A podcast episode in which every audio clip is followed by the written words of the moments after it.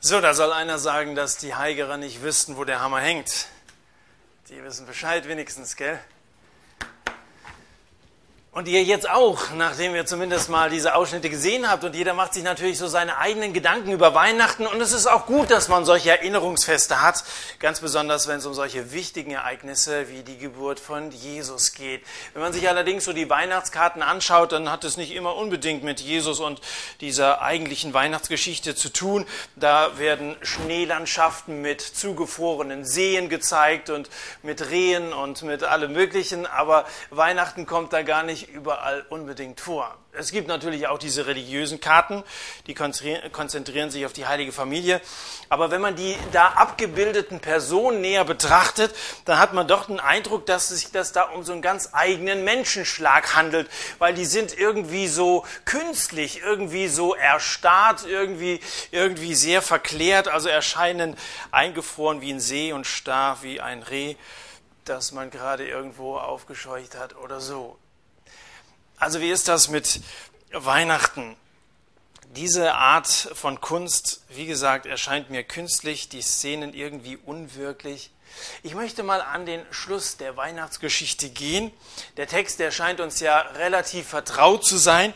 Da heißt es ganz am Ende, und alle, die es hörten, wunderten sich über das, was ihnen von den Hirten gesagt wurde. Und es ist ja auch wunderbar, was sie da zu sagen hatten. Und es ist ja auch wirklich verwunderlich, was die Hirten berichteten aus eigenem Erleben. Und darum wundern sich die Leute bis heute, wenn sie was davon hören. Die sind irgendwie ungläubig, weil das alles irgendwie doch ein bisschen bisschen unwirklich erscheint, vom Heiligen Geist gezeugt und so. Und weil die Menschen über all dem Verwundern mit der Geschichte nicht klarkommen, sind sie schnell bei der Hand zu sagen, Maria und Josef, das sind außerirdische, außergeschichtliche, das ist ein hübsches Märchen mit starren Kunstfiguren, das können wir unseren Kindern erzählen. Das wird dann manchmal so eingereiht in eine Geschichte mit vielen anderen Weihnachtsgeschichten und Märchen, die man sonst so erzählt. Aber jetzt möchte ich euch eine Frage stellen. In der Weihnachtsgeschichte spielen natürlich Maria und Josef ihre Rolle und das mit den Engeln und so hat alles seine Bedeutung. Aber habt ihr euch schon mal Gedanken darüber gemacht, was der Kyrenius eigentlich in der Weihnachtsgeschichte verloren hat? Da ist immer die Rede, jedes Jahr die Rede von diesem Kyrenius, der Landpfleger in Syrien war. Das ist ja einer, der keine besondere Aufgabe hat in der Weihnachtsgeschichte. Also Maria gehört dazu. Josef hat zwar nicht viel zu sagen, aber der gehört auch mit dazu. Und dann sind da die Engel und die Hirten und alles hat seine Richtigkeit. Aber dieser Kyrenius, der erscheint wie so ein Statist kurz auf der Bühne, um sofort danach wieder zu verschwinden. Aber mit diesem Kyrenius sagt Lukas, der das Ganze aufgeschrieben hat, nein, das ist kein Märchen, sondern Wirklichkeit. Ein Märchen beginnt mit den Worten, es war einmal. Aber die Geschichte von Jesus war nicht irgendwann einmal, sondern es geschah, als Kyrenius Landpfleger in Syrien war. Die angebliche Geschichte fand, fand mitten in der Geschichte statt. Und zwar, als dieser Kyrenius Landpfleger in Syrien war. Man weiß nämlich von diesem Mann, dass er zwölf vor Christus römischer Konsul war, dass er verschiedene Feldzüge geführt hat, dass er Ratgeber des Kaisers Sohn Gaius Caesar war und dass er 21 nach Christus in Rom gestorben ist. Das war also eine geschichtliche, historische Persönlichkeit in Raum und Zeit. Außerdem heißt es fünfmal in der Weihnachtsgeschichte, es geschah. Ganz am Anfang schon im ersten Vers, es geschah in jenen Tagen, dass eine Verordnung ausging. Dann im zweiten Vers, diese Einschreibung geschah als erste, ähm, als Kyrenius Statthalter in Syrien war und so weiter. Insgesamt fünfmal es geschah. Also Leute, ich bin davon überzeugt, das Ganze geschah. Das ist nicht irgendwie nur eine Geschichte, die man sich erzählt.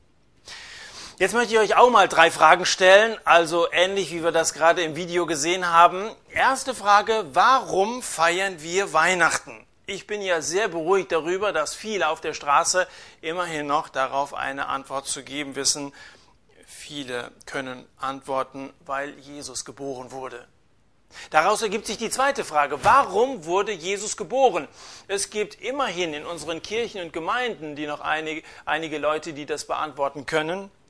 Die Antwort auf diese Frage, warum Jesus geboren ist, ist die, weil uns die Sünde fesselt und Jesus gekommen ist, um uns zu erlösen, um uns frei zu machen. Deswegen kam Jesus, deswegen wurde er Mensch. Und jetzt kommt die dritte interessante Frage, die sich wiederum aus dieser Antwort ergibt. Warum wozu sind wir erlöst worden? Und da wissen die meisten keine Antwort drauf zu geben. Oder willst du es mal versuchen? Wozu sind wir erlöst worden von Jesus? Wir haben ja vergangene Woche von der Geburt von Johannes dem Täufer gehört. Sein Vater Zacharias war erst stumm und als er wieder reden konnte, fing er an, Gott zu loben. Und dieser sogenannte Lobpreis des Zacharias enthält die Antwort auf diese Frage. Dieser Zacharias sagt nämlich, gepriesen sei der Herr, der Gott Israels, dass er sein Volk angesehen und ihm Erlösung erschaffen hat. Und dann heißt es in Vers 72 des ersten Kapitels, und um Barmherzigkeit zu üben an unseren Vätern und seines heiligen Bundes zu gedenken. Hier sagt er etwas über den Ursprung unserer Errettung aus der Barmherzigkeit heraus, weil Gott ein barmherziger Gott ist, weil er Mitleid mit Menschen hat, weil er sich den Menschen erbarmt. Deswegen hat er uns erlöst. Und dann in Vers 75 kommt das Ziel, dass wir gerettet aus der Hand unserer Feinde ohne Furcht ihm dienen sollen, in aller Heiligkeit und Gerechtigkeit vor ihm alle unsere Tage. Das Ziel unserer Erlösung ist, dass wir ihm als Menschen dienen sollen. Hast du das gewusst? Du bist, wenn du dich einmal Jesus anvertraut hast, gleichzeitig automatisch ein Diener Gottes geworden. Und das ist ein sehr edler Stand, in dem du dich da befindest. Und ich äh, entdecke in der Weihnachtsgeschichte fünf unterschiedliche Diener. Der eine heißt August, der andere Josef, der kleinste und doch zugleich größte Jesus und die anderen stelle ich euch auch noch vor. Grundsätzlich, Gott sucht Diener. Nicht, dass das, was Jesus für uns, als er am Kreuz gestorben ist, dass es nicht vollkommen, absolut ausreichend für alle Menschen gewesen wäre, aber es war ja erst der Anfang. Gott sucht Diener. Also, ich möchte heute Abend über fünf Personen bzw. Personengruppen reden, die alle etwas mit Dienst zu tun haben. Versucht mal das nachzuvollziehen. Erste Person, ich überschreibe das mit, ein Großkotz ist Diener und weiß es nicht.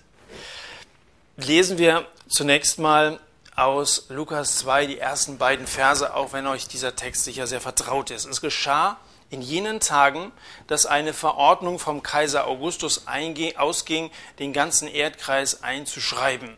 Diese Einschreibung geschah als erste, als Kyrenius Statthalter in Syrien war.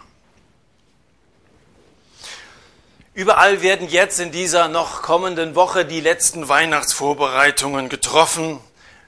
Väter schleppen die Weihnachtsbäume, die Mütter überschlagen die Kosten und so weiter. Die Musiker auf der Straße spielen stimmungsvoll Stille Nacht. Also diese ganze Weihnachtsvorbereitung, man könnte sie kurz mit dem Wort Konsum umschreiben. In Lukas 2 geht es auch um Vorbereitungen und zwar um Gottes Weihnachtsvorbereitungen. Und das könnte man umschreiben mit dem Wort Kontrast. Wenn Gott Mensch wird, wenn einer aus dem Himmel zur Erde kommt, ist ein gewaltiger Kontrast. Und es gab einen Konflikt bei den Vorbereitungen dazu. Das hatte mit dem in Judäa befindlichen Dorf Bethlehem zu tun. Hier sollte nämlich Jesus zur Welt kommen. Das hatte Gott bestimmt und das hatte schon vor Jahrhunderten Micha, der Prophet, vorausgesagt, dass genau in Bethlehem der Messias geboren werden sollte. Doch Maria wohnt nicht in der Nähe, sondern in Nazareth. Und das ist ganz im Norden, 120 Kilometer weit entfernt. Da fragt man sich natürlich am Anfang, wie soll diese Frau jetzt so schnell, nachdem ihr die Geburt schon angekündigt worden war, sie war bereits schwanger, nach Bethlehem kommen? Gab es irgendeinen Grund dafür? Von ihr aus nicht. Aber unser Gott ist sehr mächtig und er ist allwissend und er hat die Fäden in der Hand und seinen Plänen folgen stets Taten, selbst wenn ihm dafür Kaiser ihre Macht und ihre, ihre Autorität zur Verfügung stellen müssen, ohne dass sie es wissen. Da wird der Augustus zum August. Und dann muss er sagen, liebe Leute, macht euch auf den Weg, jeder gehe in die Heimat seiner Sippe, ohne es zu ahnen, nochmal, weil er war ein sehr stolzer Mann. Und die Stolzen sieht Gott eigentlich von fern, heißt es in einem Lied und auch in den Psalmen.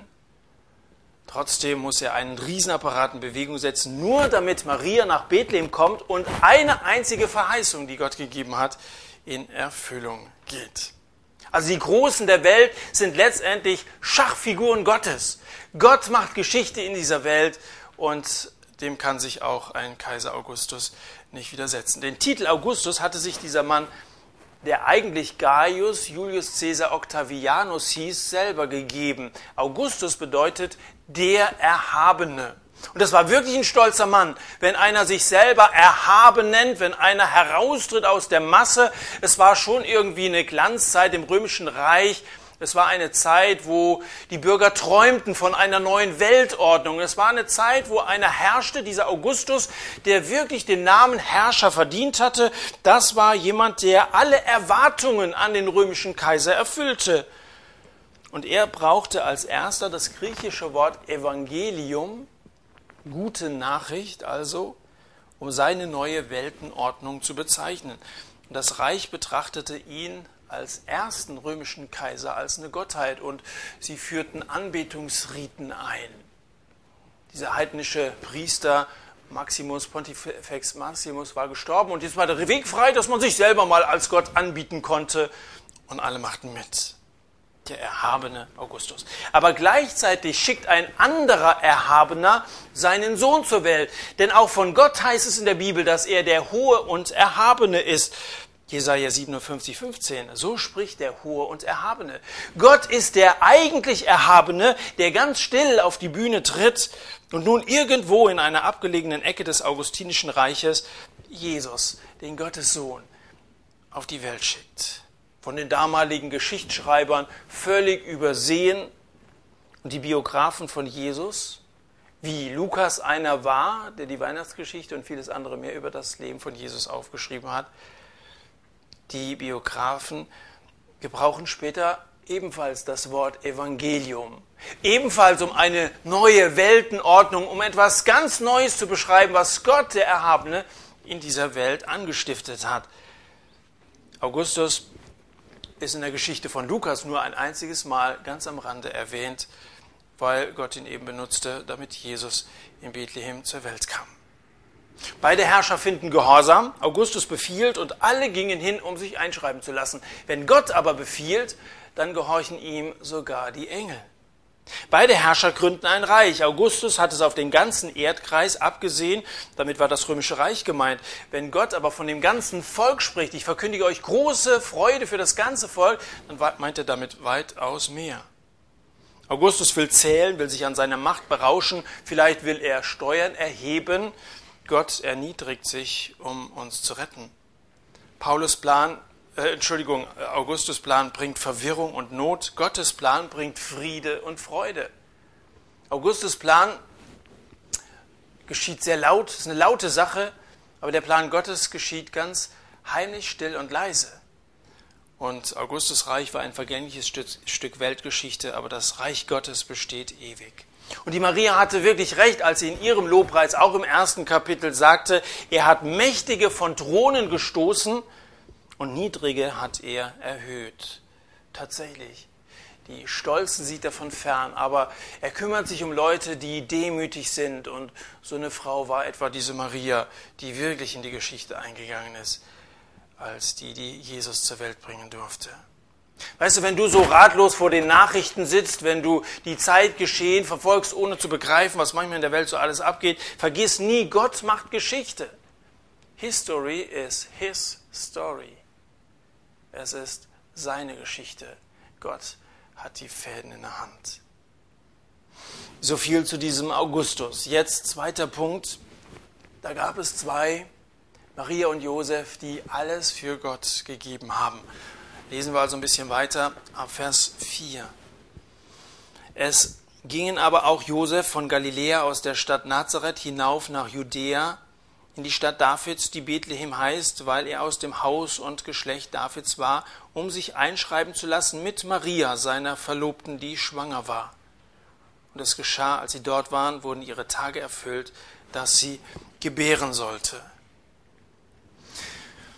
Um die Geburt von Johannes dem Täufer ist sehr viel Aufhebens gemacht worden. Da waren Hebammen dabei, gerührte Verwandte und die Dorfbewohner, die wie üblich die Geburt eines jüdischen Jungen besingen. Das war ein richtiges Fest da.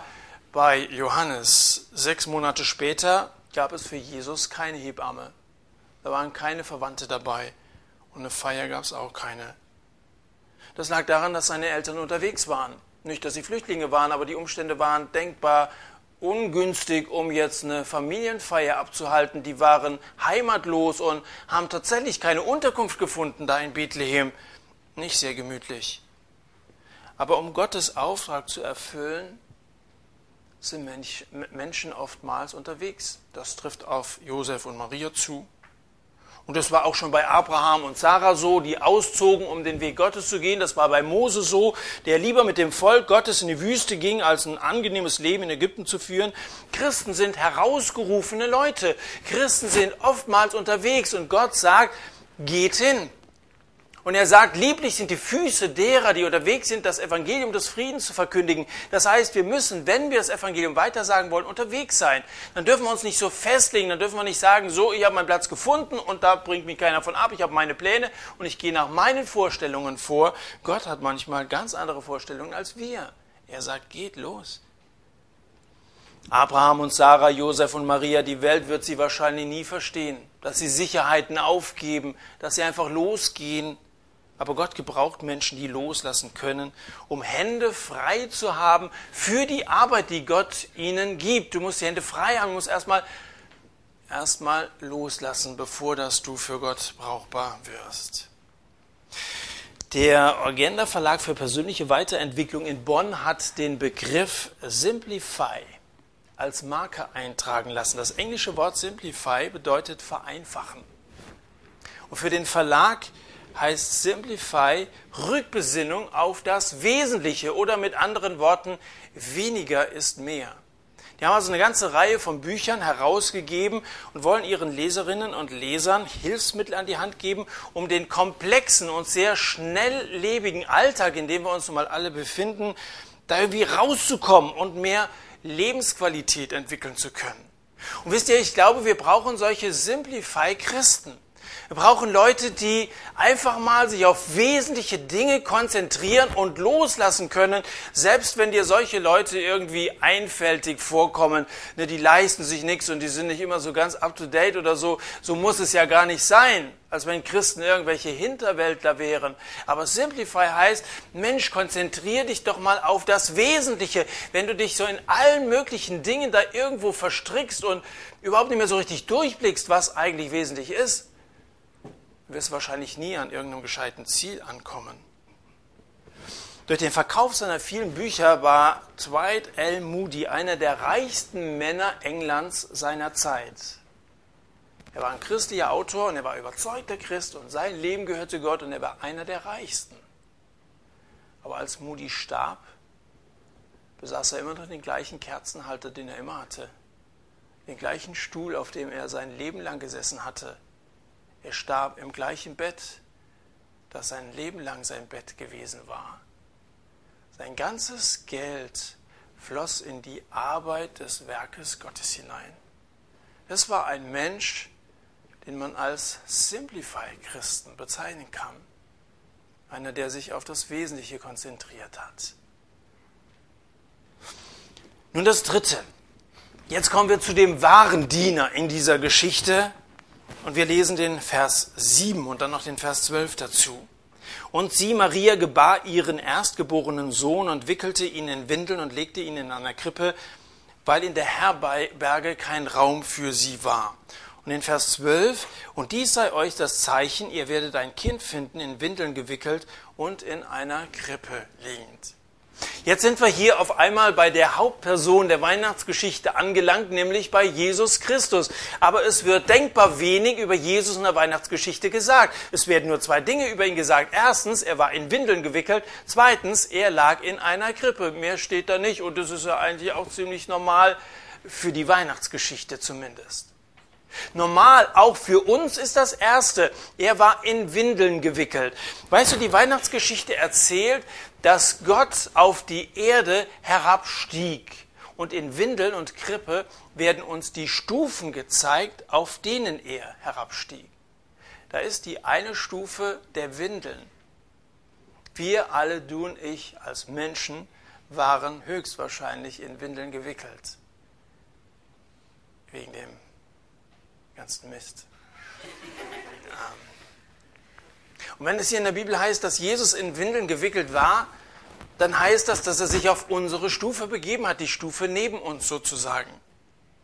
Aber dann kommt das Zweite und er lag in einer Krippe.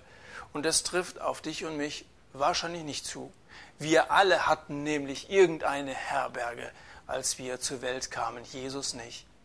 Und so erniedrigte er sich unter uns. Und diese beiden Stufen von Windeln und Krippe finden wir nochmal in der Bibel, nämlich im Philipperbrief Kapitel 2, wo es heißt, aber er machte sich selbst zu nichts und er nahm Knechtsgestalt an, indem er uns Menschen gleich wurde. Das ist die erste Stufe, uns gleich geworden. Erniedrigte er sich selbst und wurde gehorsam bis zum Tod, ja zum Tod am Kreuz. Und das ist die zweite Stufe. Und die Krippe schattet sozusagen schon das Kreuz vor. Da ist schon die Rede davon, dass er sich so sehr erniedrigen wird, dass er sich hingeben wird, für eine Menschheit hingeben wird, ganz und gar, um Menschen zu erretten. Das ist die gewaltige Erniedrigung dieses wirklich erniedrige oder erniedrigten Knechtes, dieses demütigsten, der je über diese Erde gegangen ist, Jesus, unser Herr. From heaven you came, helpless babe. Ein hilfloses Baby kam zur Welt vom Himmel her.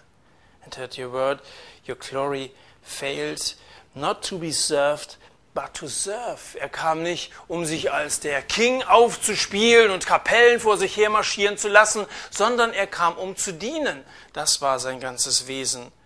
And give your life that we might live.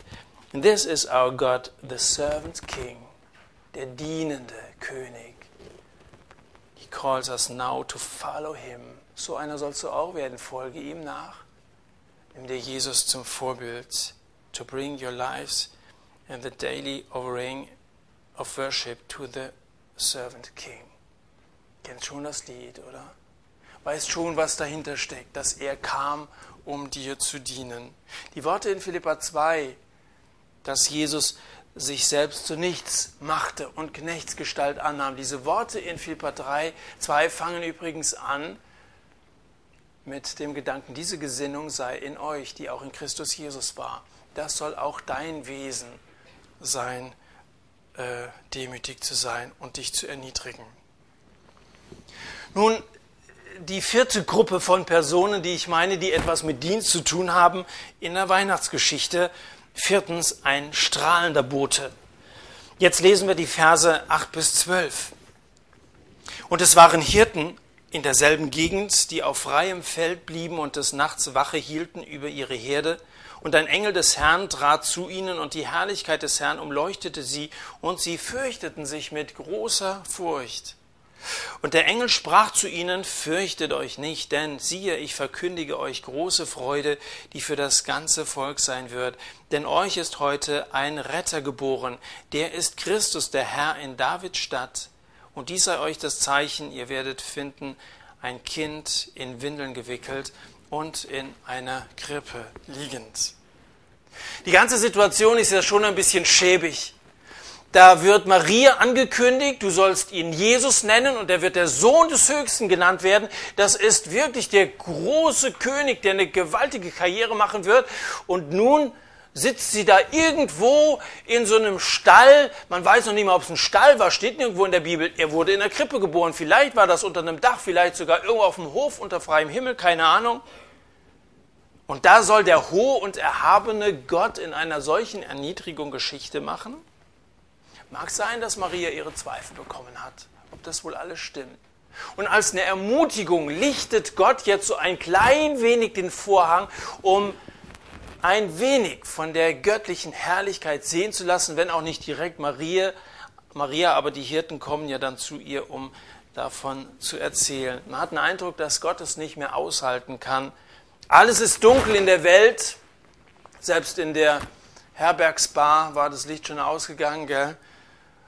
Und deswegen schickt einen Engel und ruft es über das Feld den Hirten, die waren noch wach zu. Heute ist der Messias geworden. Heute ist der Tag der Tage, Leute. Und ihr schlaft alle. wenn schon Rom und Athen die Einführung einer neuen Zeitrechnung verschlafen, dann sollt ihr die Hirten es wenigstens mitkriegen. Euch ist heute der Heiland geboren. Die Herrlichkeit des Herrn umleuchtete sie. Die Hirten, wie auch schon Zacharias, fürchteten sich sehr, als sie die Herrlichkeit des Herrn am Himmel erahnten. Das war ja nur ein Teil, so ein kleiner Lichtblick in die Herrlichkeit Gottes hinein, die sie da wahrgenommen haben. Ezekiel sagt in Ezekiel 1, das war das Aussehen des Abbildes der Herrlichkeit des Herrn, und als ich es sah, fiel ich auf mein Angesicht nieder. Der konnte nicht gerade stehen bleiben, als er ein wenig von der Herrlichkeit Gottes ansehen durfte. Also dieser Engel, der nun von Gott gesandt wurde, war sicher kein übergewichtiger Säuglingswonneproppen, wie Engel in der Weihnachtsgeschichte oder in der Weihnachtszeit gerne dargestellt werden. Denn so ein Engel, wie sie da manchmal gezeigt werden, hätte kein Fürchtet euch nicht verkündigen müssen. Das war ein gewaltiger Bote Gottes. Der Engel ist der erste Verkündiger der frohen Botschaft. Er war der Erste, der das Anliegen hatte, dass Menschen zu Jesus finden. Und wenn wir über Evangelisation nachdenken, über die Verkündigung der frohen Botschaft, dann ist es ja interessant zu sehen, wie der erste direkt von Gott gesandte, ein Engel nämlich, dabei vorgegangen ist. Das ist sehr interessant. Wie hat er das gemacht? Er wollte, dass Menschen Jesus finden. Versetz dich in die Lage dieses Engels. Was hättest du gemacht? Du hättest ihnen eine Landkarte mitgegeben.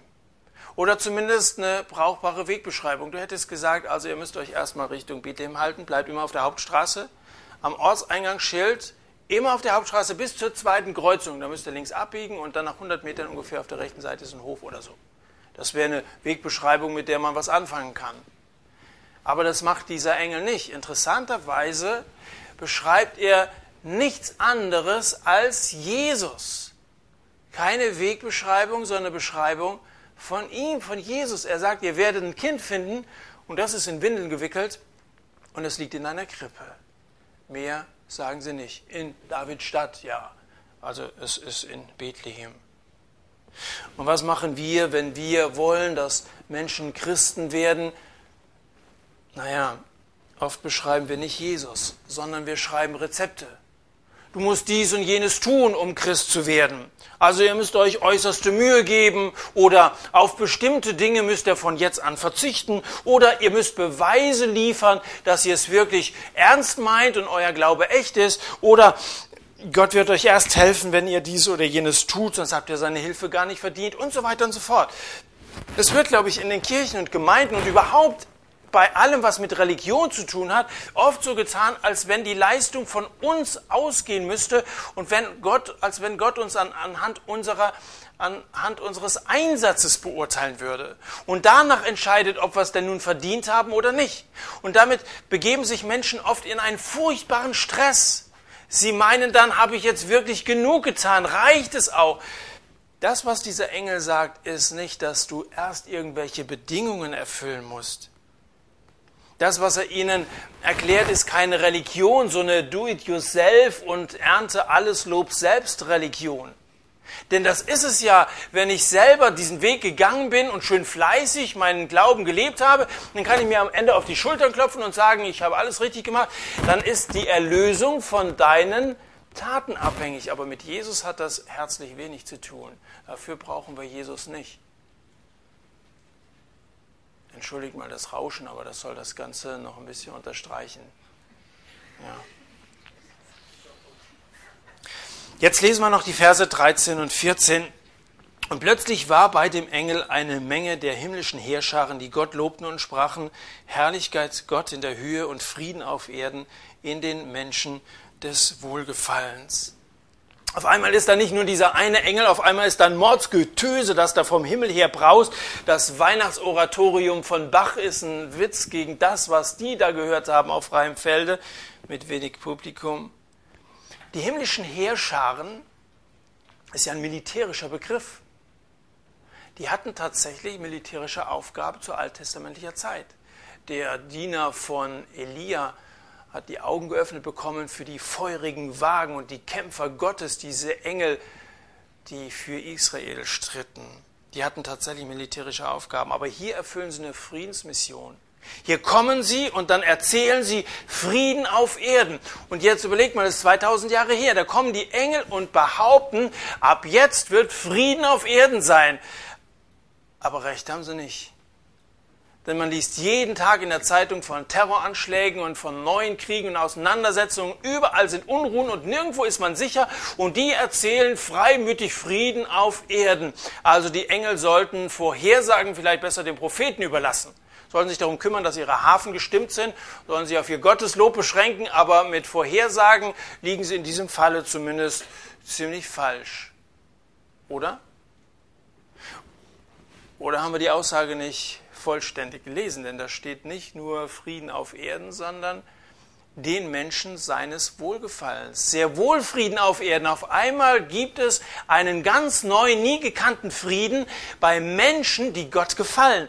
Das ist ja auch eine interessante Frage. Wer gefällt Gott? Ja, einer, der so ein schickes Jackett trägt vielleicht. Wir sind ja gerne so für Äußerlichkeiten. Ja, du musst also äußerlich alles aufweisen, was man von einem frommen Menschen erwartet. Und dann gefällt man wahrscheinlich auch Gott. Aber Gott ist überhaupt nicht interessiert an unseren Äußerlichkeiten. Gott geht es um unser Herz, es geht ihm um ganz andere Dinge.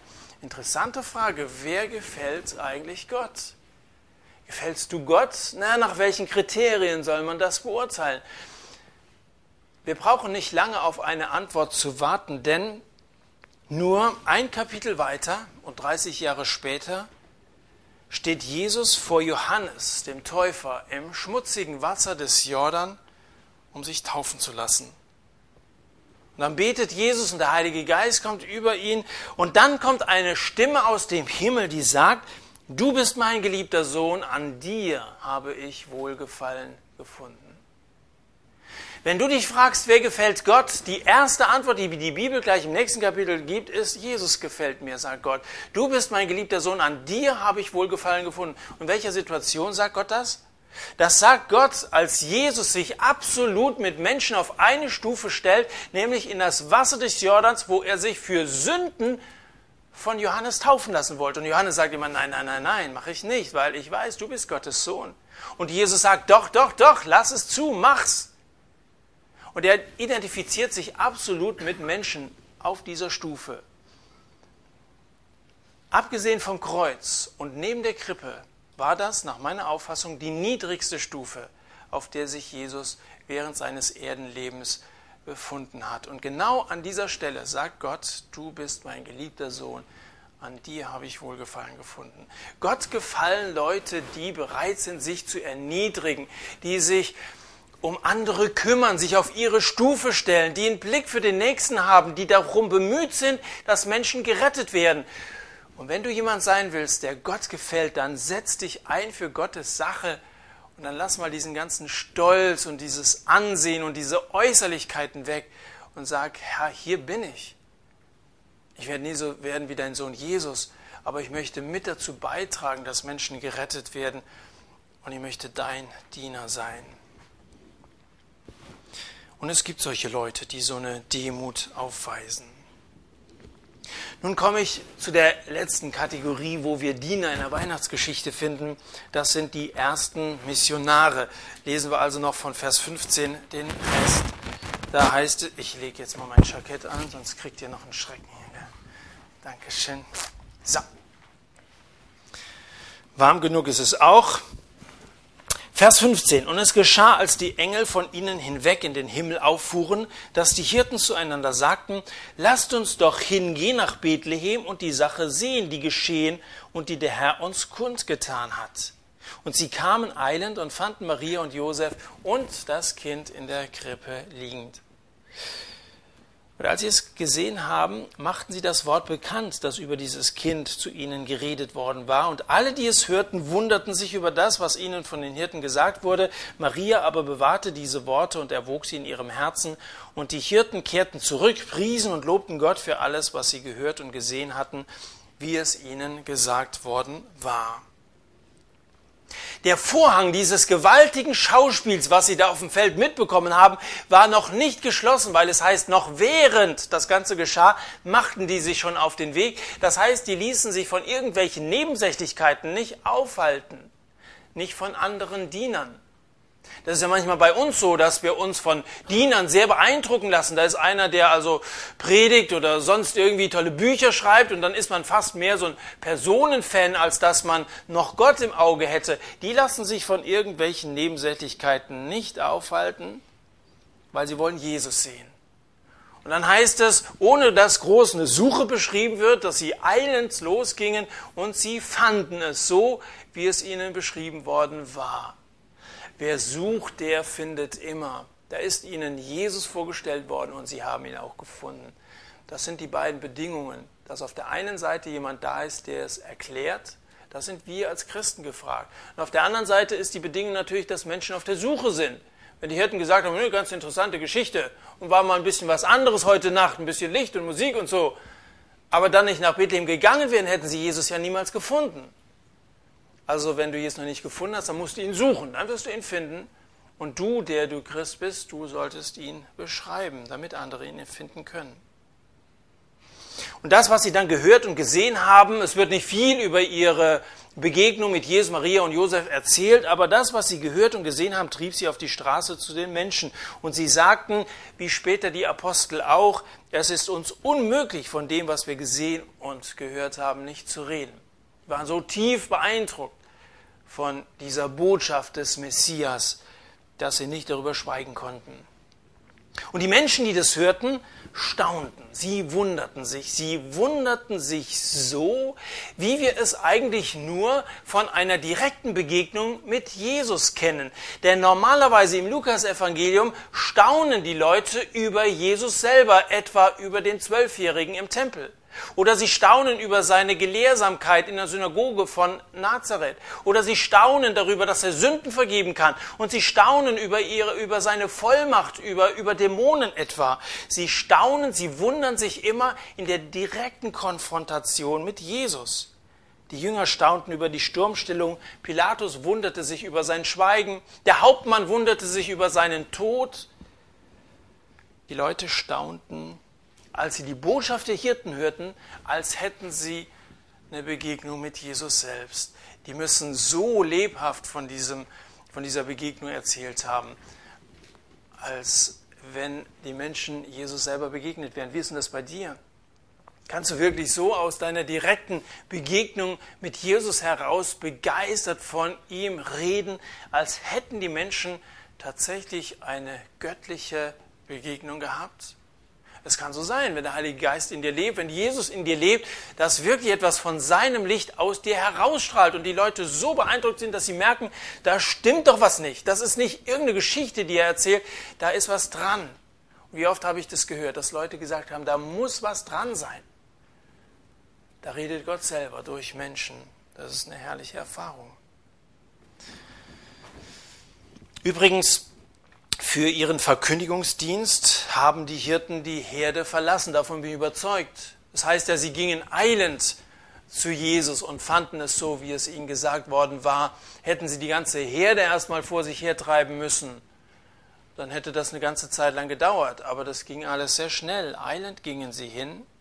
Hast du schon mal daran gedacht, dass der Herr dich aus deiner Gemeinde herausholen will für einen bestimmten Dienst, dass du deine Herde sozusagen hinter dir lassen müsstest, könnte schon sein.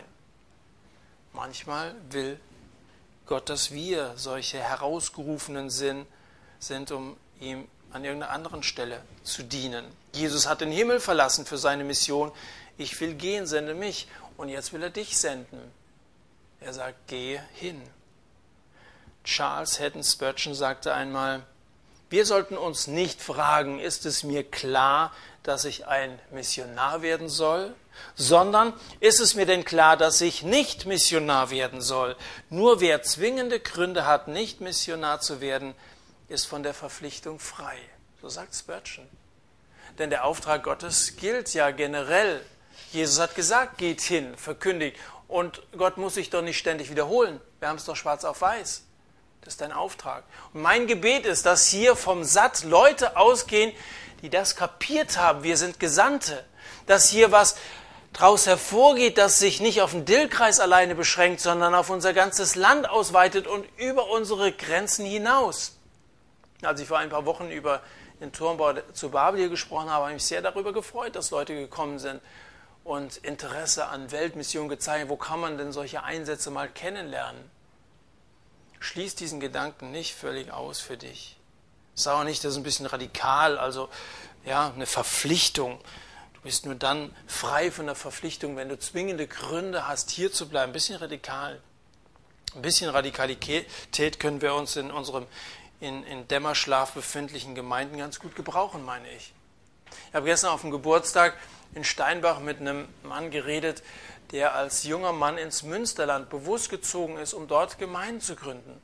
Er sagt also in dem Ort, dem, dem, dem, in den ganzen Nachbarorten, außer unserer kleinen Gemeinde, die wir da gegründet haben in Werne, gibt es überall keine Gemeinden.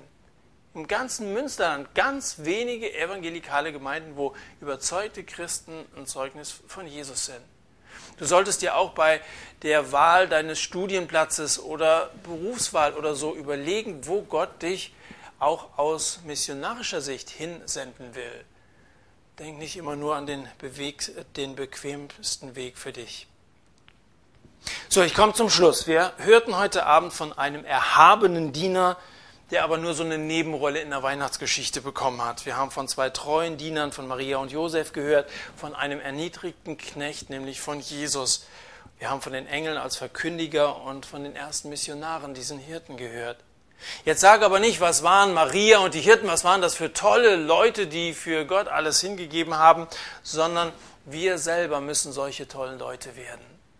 Es reicht doch nicht, dass man Leute nur bewundert, Bewundere nicht andere, sondern ahme sie nach. Deswegen steht sowas in der Bibel als eine Herausforderung für uns. Vielleicht ist dir klar geworden, dass du dein Leben ein bisschen vereinfachen solltest. Simplify life. Vielleicht solltest du dich auf das Wesentliche konzentrieren, dann tu es auch. Vielleicht willst du auch, dass deine Gesinnung der von Jesus ähnlicher wird. Dann gib dem Heiligen Geist eine Chance, dich zu verändern. Vielleicht willst du Jesus beschreiben, so wie er wirklich ist, ohne Rezepte aufzugeben, damit andere mit ihm bekannt werden. Dann hab Mut dazu. Weihnachten ist keine eingefrorene, starre Sache, die man nur einmal im Jahr auftaut, ein bisschen belebt und dann hat man stimmungsvolle Gefühle und dann reicht es wieder für ein Jahr, sondern von Weihnachten, dass Jesus in die Welt kam, kann eine Bewegung ausgehen, die dich ergreift und die Wellen schlägt, die Menschen beeinflusst, von denen du jetzt noch überhaupt keine Ahnung hast. Du kannst Anteil haben, nicht an irgendeinem Märchen, sondern an Gottes wunderbare Heilsgeschichte. Ist das eine Würdigung? Das wünsche ich dir sehr. Wer von euch will Diener Gottes sein. Das kannst du jetzt im Gebet mit Gott besprechen. Ich möchte euch einladen, wie an den anderen Abenden, jetzt so eine Zeit der Stille zu haben, wo du auf das antworten kannst, was Gott heute Abend bei dir angesprochen hat.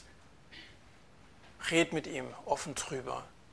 Er freut sich sehr, wenn du offen und ehrlich mal aussprichst, was dich jetzt bewegt und Vielleicht ist es die Frage, Herr, ich würde gerne, aber ich habe keine Ahnung, wo ich anfangen soll. Ich würde gerne irgendwas Sinnvolles für dich machen. Du wirst einen unglaublichen Frieden empfinden, wenn du dazu grundsätzlich bereit bist, weil dann bist du einer, der gefällt Gott wohl. Und ich bin überzeugt davon, dass Gott so ein Gebet erhört. Du wirst einen Platz finden, wo er dich gebrauchen will. Also lasst uns beten und lasst uns mit Gott über unseren Dienst für Gott reden.